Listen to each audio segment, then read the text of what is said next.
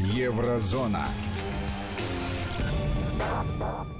Приветствуем всех слушателей Вести ФМ, кто только что включил приемники и присоединился к нам. Это программа «Еврозона», второй час. У микрофона Евгений Яковлев и Владимир Сергеенко.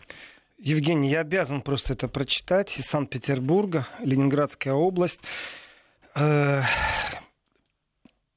и ваш чудесный состав звукарей, редакторов и всех-всех-всех сотрудниц, без которых ваша замечательная передача, как человек без рук и ног, с праздником весны, женщины.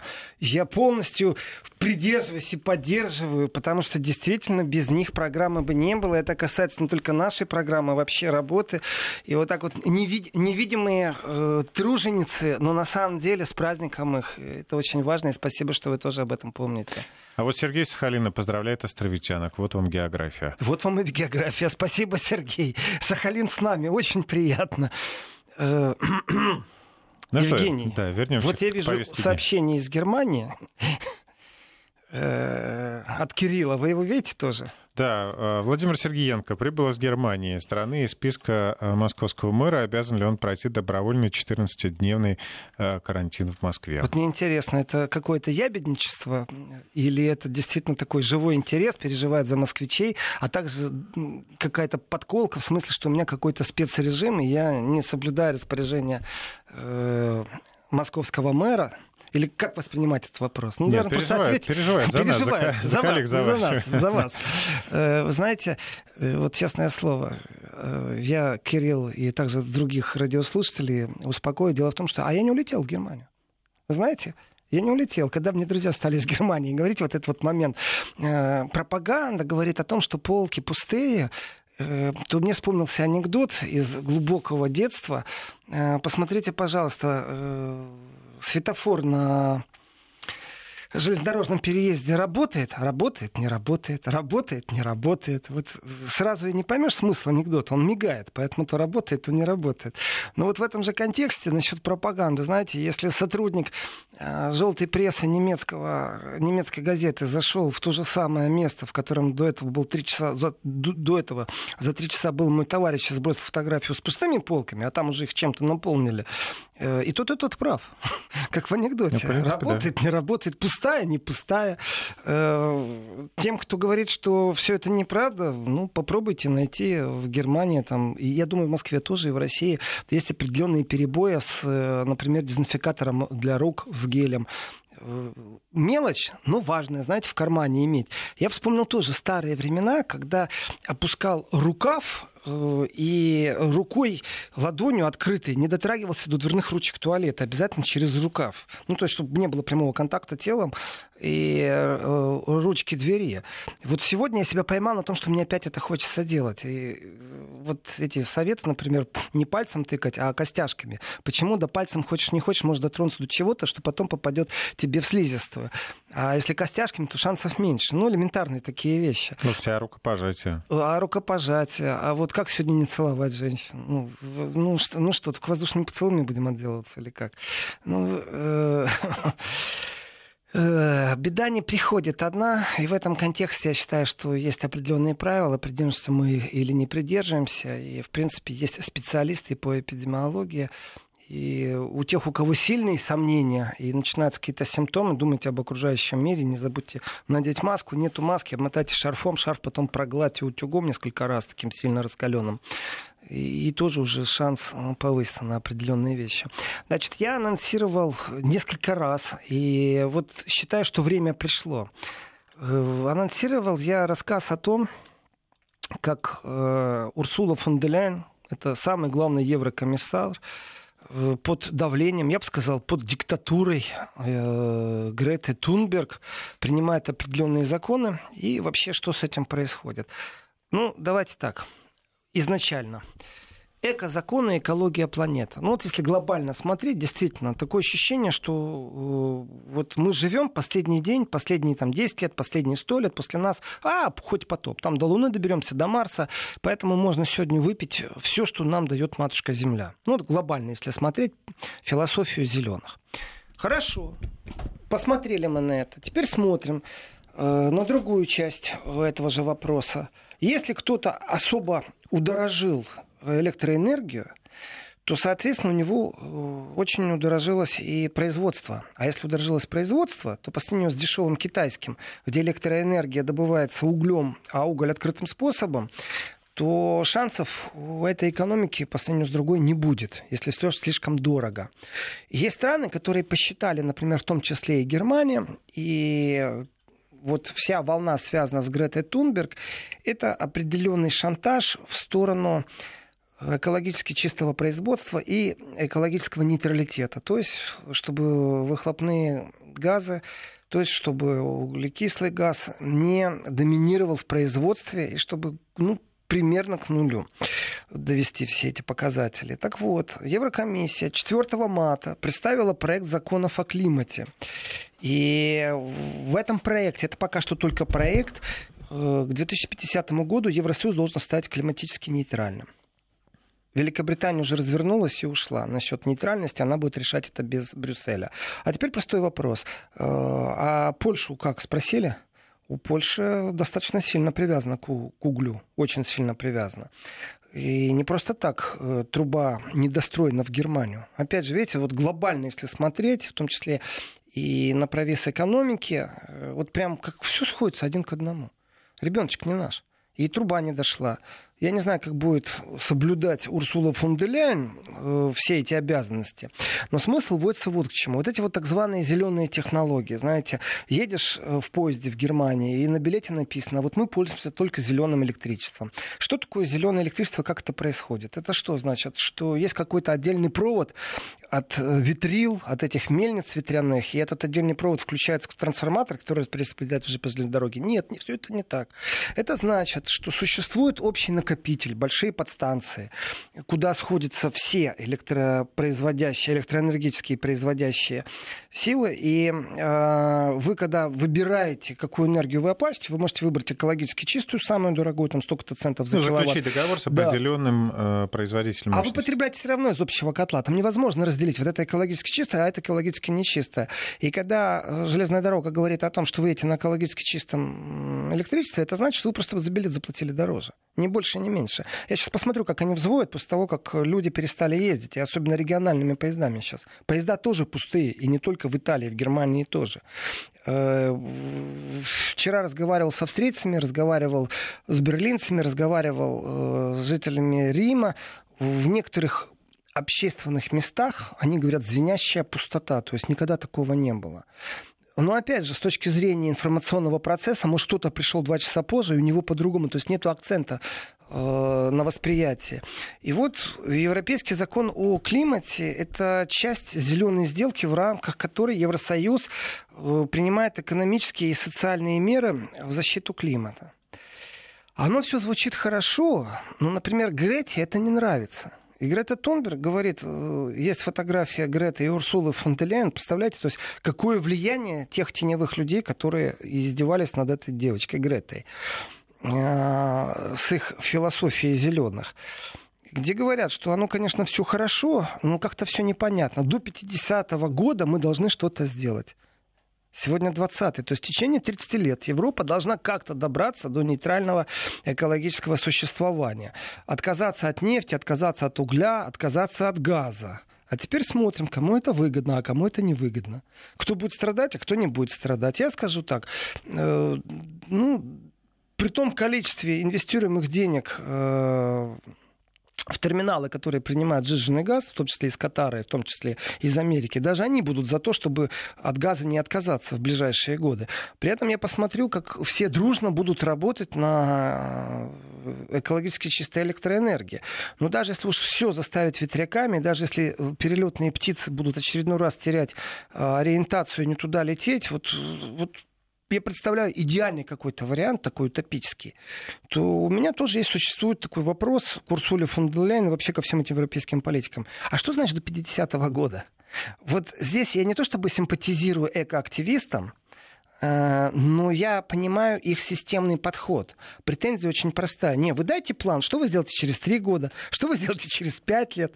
Ну что значит до 50-го года там комплекс мероприятий? Конкретно, что вы через год сделаете, что вы через месяц сделаете. Это главная претензия, я как активист. Ну, 40, э, нет, сколько, извините, 29 лет мы будем э, сидеть думать, а в последний 30-й год мы сократим резко. Ну да, ну да, замечательно. То есть плевать хотели действительно на то, что э, будет потом. В этом отношении, конечно, э, есть действительно большая опасность, что просто идея ради идеи великого будущего, счастливого, экологически чистого, которую перенесли через э, девочку Грету, на самом-то деле за этим стоят огромные силы, действительно стоят огромное финансирование, и э, смысл очень простой. Через 3-4 года политический ландшафт будет меняться. Еще раз, школьники, которые выходили по пятницам на демонстрации, прогуливали школу, они получат право голоса на избирательной кампании.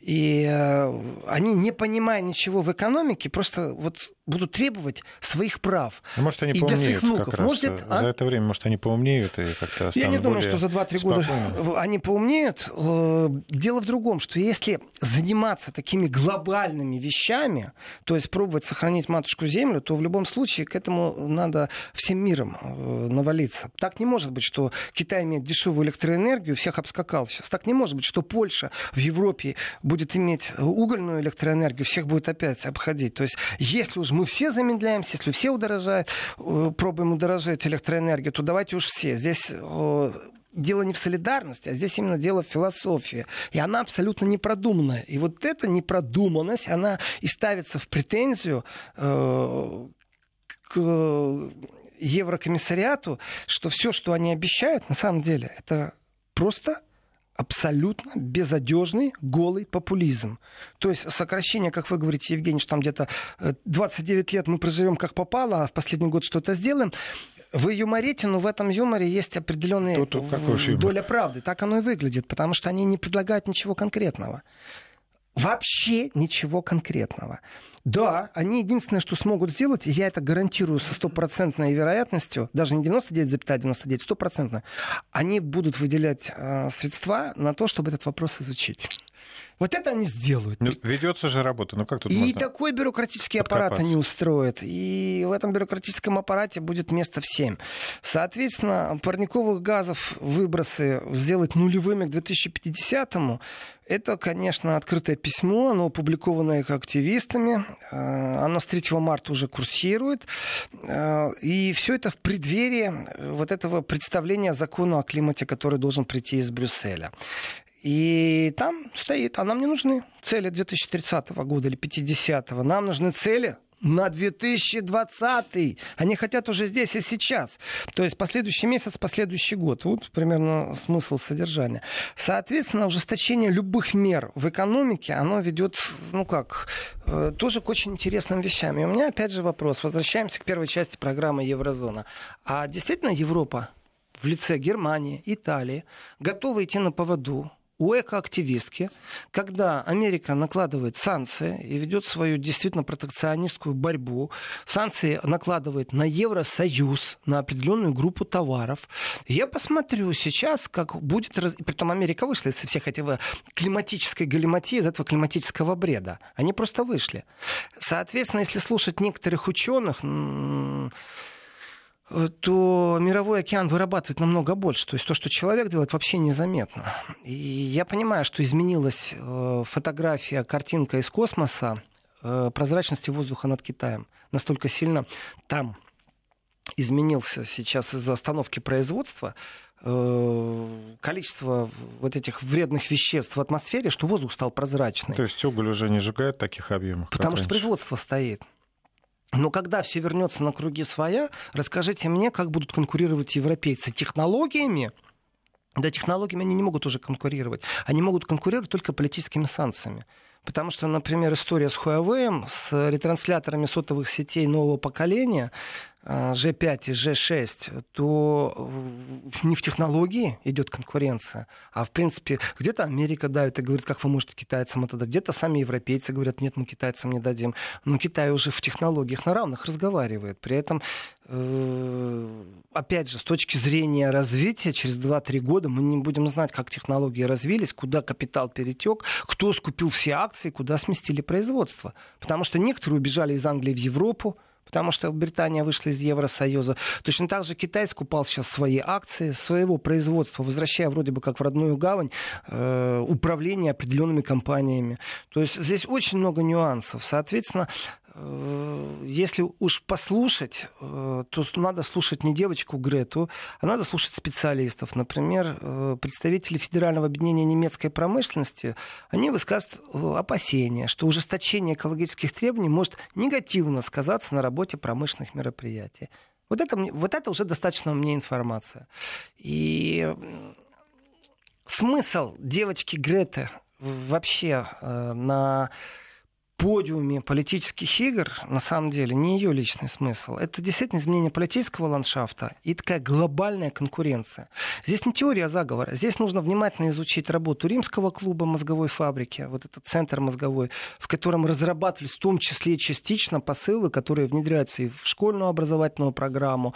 Э, то есть не было бы девочки Греты, ее бы придумали, был бы кто-то другой. Это безусловно. Соответственно, э, будущее Европы не зависит от девочки Греты будущее Европы зависит от такого количества факторов, что их просчитать ну, невозможно, действительно. И будущее Евросоюза на 10 лет просчитать тоже невозможно. То ли он расширится, то ли он сузится. Знаете, одна страна стучится в эти двери, никак достучаться не может. Например, Турция. А другая сторона уже захлопнула и убежала. Вопрос, э, зачем же э, стучаться туда, куда другие просто убегают и покидают? И Украина, кстати, тоже стучится в двери Евросоюза. Зачем? Ну, потому что существовал определенный миф. И пока, например, Украина находится в нищете и полностью экономически размазана по дну, так что даже слезать нечего, то, конечно, Украина заинтересована в том, чтобы получать что-то из кормушки. Ну, мне кажется, Украина очень быстро переориентируется, если будет очень хорошая альтернатива.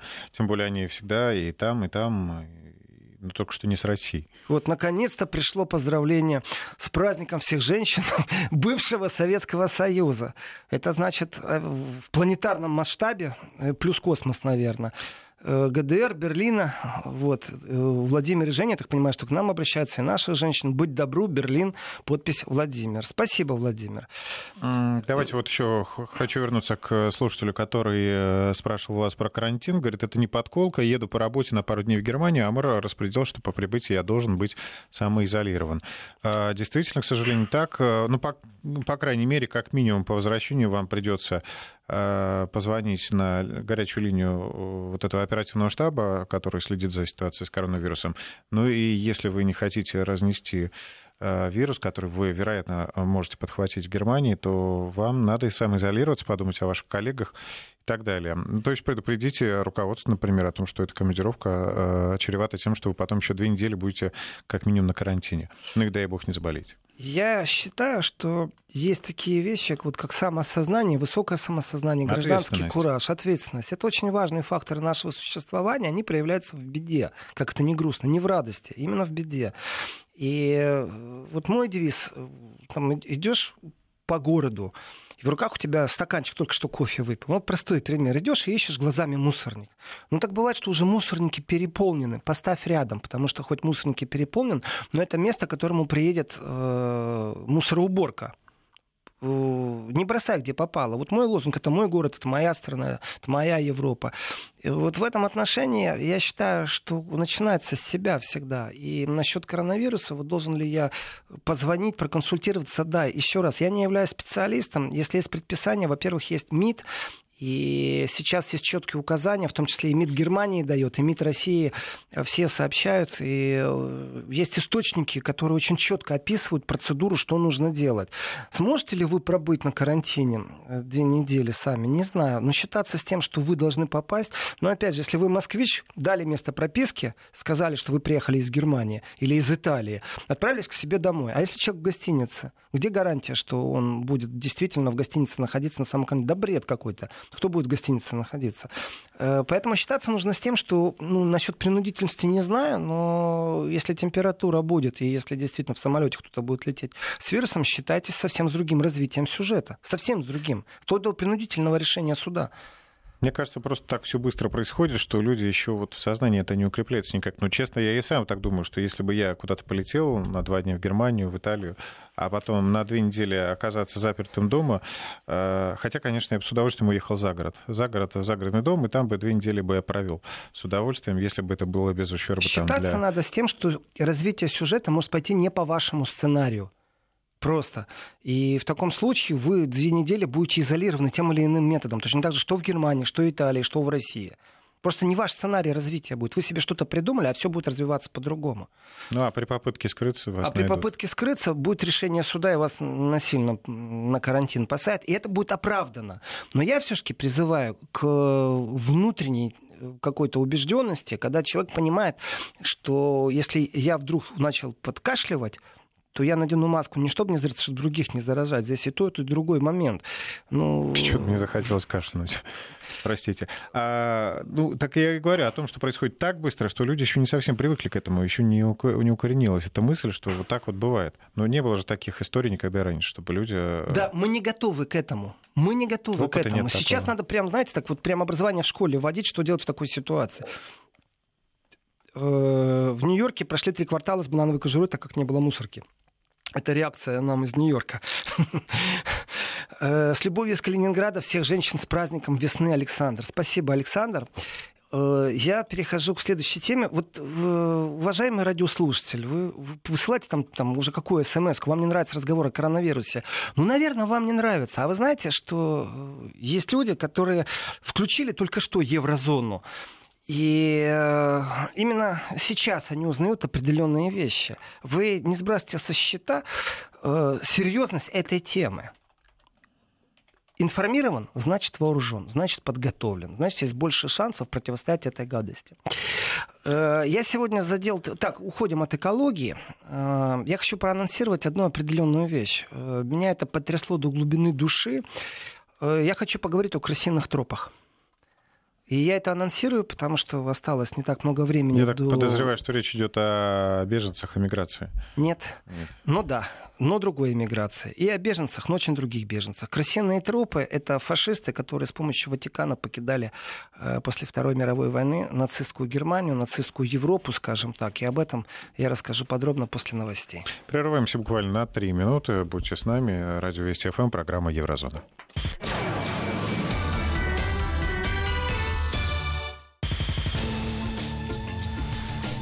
Еврозона. И мы возвращаемся в эфир программы Еврозона. Мы еще раз поздравляем женщин с Международным женским днем. Слушатели также поздравляют э, с весной хозяек чудных женских голосов, так сказочно расцвечивающих ваш замечательный эфир. От лица наших коллег э, передадим спасибо. Э, мы и ваши слова тоже передадим. Вот я вижу из Молдавии вопрос, зачитывать не буду, не по теме, но я вижу, что из Молдавии, это по поводу географии нашей программы. Э, я анонсировал про разговор про один из таких темных моментов европейской истории – который называется «Крысиные тропы». Это не я дал это название, это название, в принципе, дали американцы, ЦРУшники. Э, уж коль о Ватикане говорите о том, что Папа Римский перешел на интернет-общение и проповедует с помощью ноу-хау, ну и Божьей милостыню.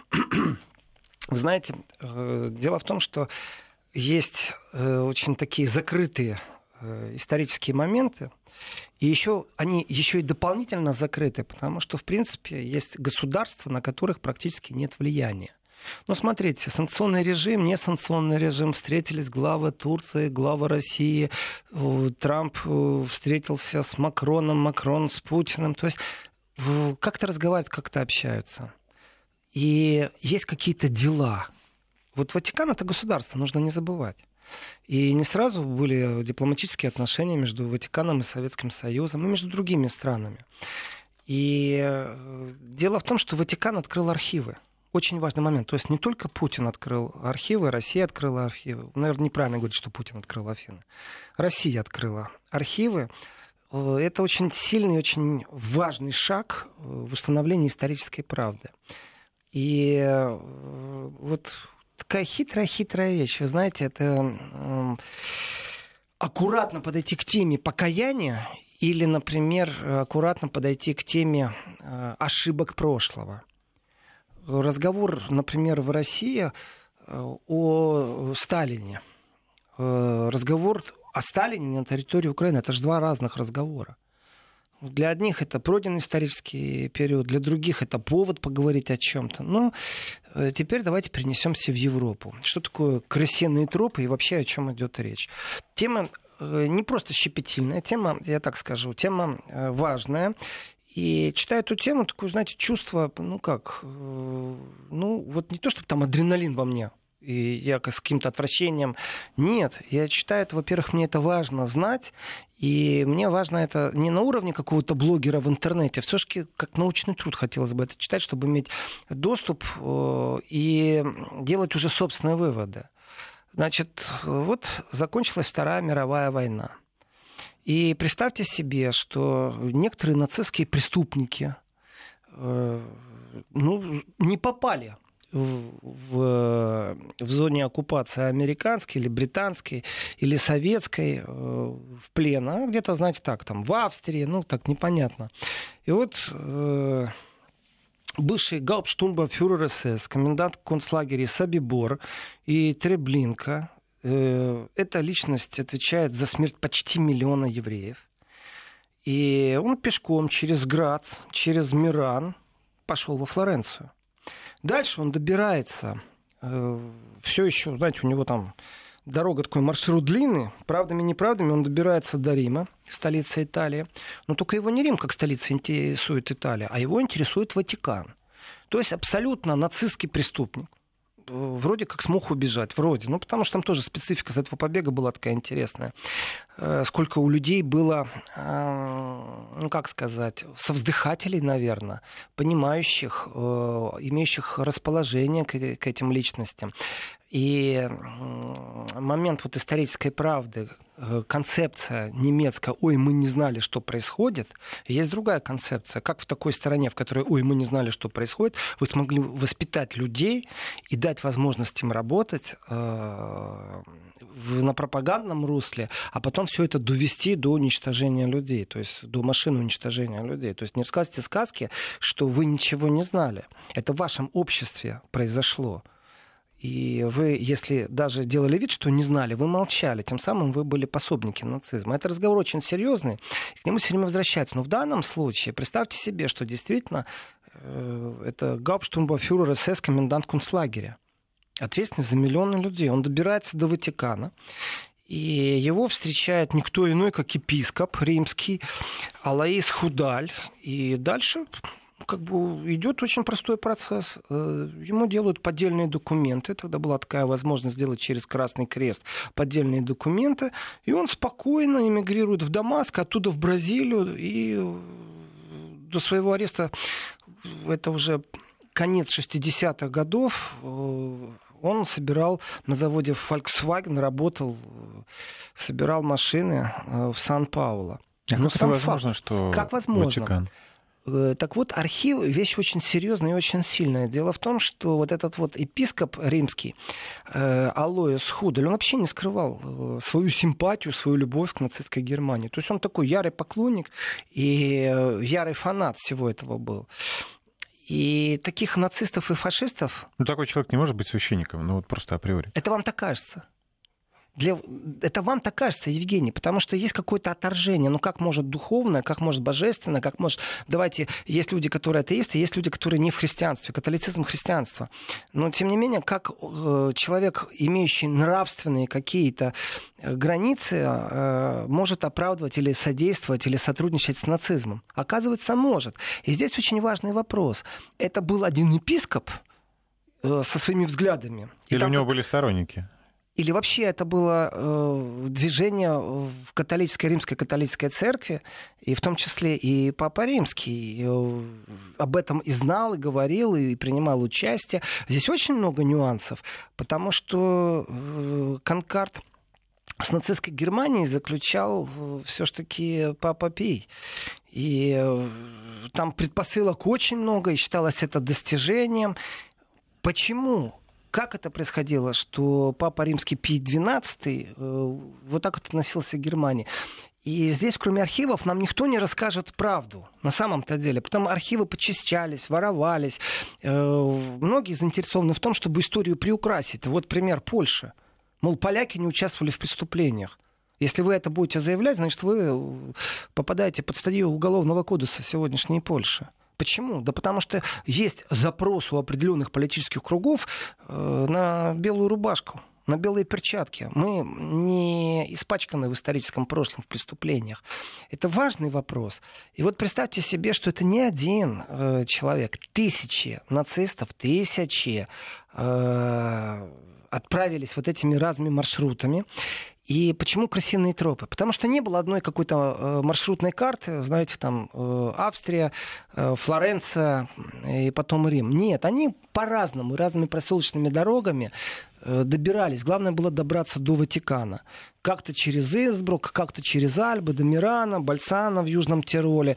И главное добраться до Рима, оттуда уже можно добраться до Гены, уже получить документы.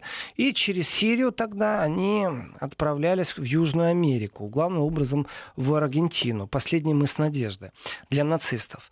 Так вот, э, вот это вот крысиные тропы, это с одной стороны, маршруты э, такие импровизированные были, но они были импровизированы в каком контексте? То есть ты пойдешь направо или налево, тебе неизвестно. Главное там как-то обойти патруль, главное еще как-то.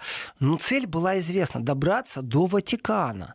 И вот как только добрался до Ватикана, там существовал канал, там существовал э, канал, через который считается, что там процентов 90 ускользнувших, 90 процентов ускользнувших от э, в принципе, от наказания, от правосудия немецких нацистских преступников, они все шли по этому маршруту, то есть через Ватикан.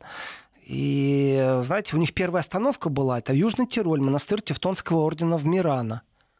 То есть насколько все это было э, технически, и не только технически, но еще как-то и морально. То есть нацистский преступник добирается до э, монастыря Тевтонского ордена. Это, вот это все имеет отношение к католицизму. К тому к католицизму того времени. И сколько бы сегодня не каялись, я скажу, у меня, когда я такие вещи читаю, ведь э, 75 лет с момента победы э, над нацизмом. И в тот момент, когда кто-то кровью освобождал Европу от нацизма, в этот же момент кто-то абсолютно не кровью, а кто-то именно вот слово «крысиные тропы», оно, знаете, подходит к этому. А кто-то помогал нацистским преступникам скрыться от правосудия. И этот кто-то у меня сегодня должен вызывать доверие. Вот у меня жуткое возмущение, потому что я знаю проповедников Западной Украины, которые находятся непосредственно в лоне католической церкви, и они призывали непосредственно к боевым действиям против русских, России, москалей, в том числе и военные. То есть в том числе с кровью, с убийствами. И для меня вот эта параллель говорит о том, что на самом-то деле католическая церковь не очень изменилась. Э, тяжелый разговор получается. Очень тяжелый. Мы на секунду прервемся и продолжим наш эфир. Вести ФМ. Э, что говорится в архивах Ватикана, вот, которые были рассекречены? Этот, это, эти архивы сейчас изучаются. Их огромное количество. Это не 2-3 документа. Это тысячи листов для изучения. Это не один год сейчас уйдет на изучение. И неизвестно, что было бы, если бы католическая церковь, знаете, так, э, свою длань не простилала бы над нацистскими военными преступниками. Э, как бы они тогда убегали? То есть они имели покровительство католической церкви. Это чудовищно, но это правда. Э, насколько э, не знал Папа Римский или насколько сопутствовал, насколько благословлял, это может отдать э, ответ только архив. там где-то может быть переписка, протокол, еще что-то. Потому что очень многие вещи происходят, конечно же, устно. И насколько епископ римский действовал самостоятельно, мы тоже сейчас этого не знаем. Пусть историки дают оценку. Но есть факт. Еще раз, ускользнувшие из рук правосудия, да, были случаи, когда находили э, нацистских преступников, воровали, грубо говоря, из того региона, где они жили, работали, и отправляли. И есть только одна страна, которая плевать хотела на вот эти, знаете, демократические нормы в этом контексте. Если было преступление против человечества, то я часто говорю, что Израиль тех времен это пример и показатель, как надо действовать. То есть рука правосудия э, не должна играться в какую-то демократию, должна выполнять определенную миссию и функцию. Не надо э, пробовать поднять один э, повязка, чтобы один глаз открыть, знаете, чтобы подглядывало это правосудие и смотрело, как там справа, как там слева на меня реагируют и заигрывать с какими-то демократическими нормами. Поэтому э, вопрос, как попасть в Аргентину, а Эйхман, организатор Холокоста, он, он бежал через Бальцана под именем Рикардо Клемент, вот я читаю, и потом организовал полностью переезд для своей семьи. Они что, не знали, кто такой Эйхман? Прекрасно, они знали, кто это такие. Э, в знак благодарности Эйхман перешел в лоно католической церкви. То есть, понимаете, они ему не как католики католику помогли, не как брат брату помогли. Нет, они ему просто помогли. А потом он уже в знак благодарности перешел в лоно католической э, церкви. Работал электриком на Daimler-Benz дальше. Потом э, его похитила израильская служба Масад – и его передали суду в Израиле. В 1962 году он был казнен. Понимаете? То есть его нужно было похищать. Вот и противостояние. Значит, папа Пий XII предал анафеме, например, чешских э, коммунистов. И вот это противостояние между, э, скажем так, то, что вы говорите, не вписывается в понятие священства, духовенства, они имеют свое обоснование. Потому что для них коммунизм был настолько страшен в своем атеизме, в своем антихристианстве, что лучше было поддержать фашистов, нацистов, потому что они воевали против коммунистов. То есть чешских коммунистов он придает анафеме. Соответственно, можно ли из этого сделать вывод или допустить мысль о том, э, что самых ярых врагов коммунизма э, нужно поддерживать Э, разницы нету, какие преступления они делали. Хорошо. Э, вот эти миллионы убитых евреев, они были все коммунистами? Вы знаете, 10% из них Евгений, вопрос, вопрос, это действительно... Хоть даже попытайся понять, все равно ты вопрос не найдешь больше никакого к архивам. Да. Вопрос больше к архивам. Что это за такой за антисемитизм, э, который проявляется в покровительстве нацистским преступникам? Э, Франция, глава гестапо Леона, получивший прозвище Леонский мясник. Он больше известен, кстати, как э, Леонский э, мясник. Он из Румынии попал в Южную Америку, как Клаус Альтман. Визу в Боливию получил с помощью спецслужб США в 1951 году. Э, выполнял заказы э, немецкой разведки ну, тогдашней ФРГшной, не сегодняшней Германии, а тогдашней, которая Федеративная Республика Германия, которая Западная Германия. Вот. В 1983 году его только экстрадировали во Францию, где он был приговорен к пожизненному заключению. Тоже по тем же самым красивым тропам он попал э, в Латинскую Америку. Что знал об этом Папа Пи? Э, его имя Эудженио Мария Джузеппе Джованни Пачелли. Э, он стал папой римским 2 марта 1939 года. И был понтификом до 1958 года, до своей смерти. Историки, которые сейчас окунаются в архивы, это, давайте так, это вот по, по примерным подсчетам, это 300-400 тысяч архивных дел. Вдумайтесь, 300-400 тысяч. Здесь не все так просто. На это уйдут сейчас годы на выяснение этого, а там, глядишь, будет уже не актуально. Но я вернусь к своей параллели. Почему я не доверяю определенным институтам? Почему я не верю американцам, когда они декларируют борьбу за демократию на Ближнем Востоке, а потом выясняется, что скупают что-то? Почему я не верю американцам, когда они рассказывают о демократии и печеньки раздают э, в городе Киеве на Майдане? Почему я не верю католической церкви?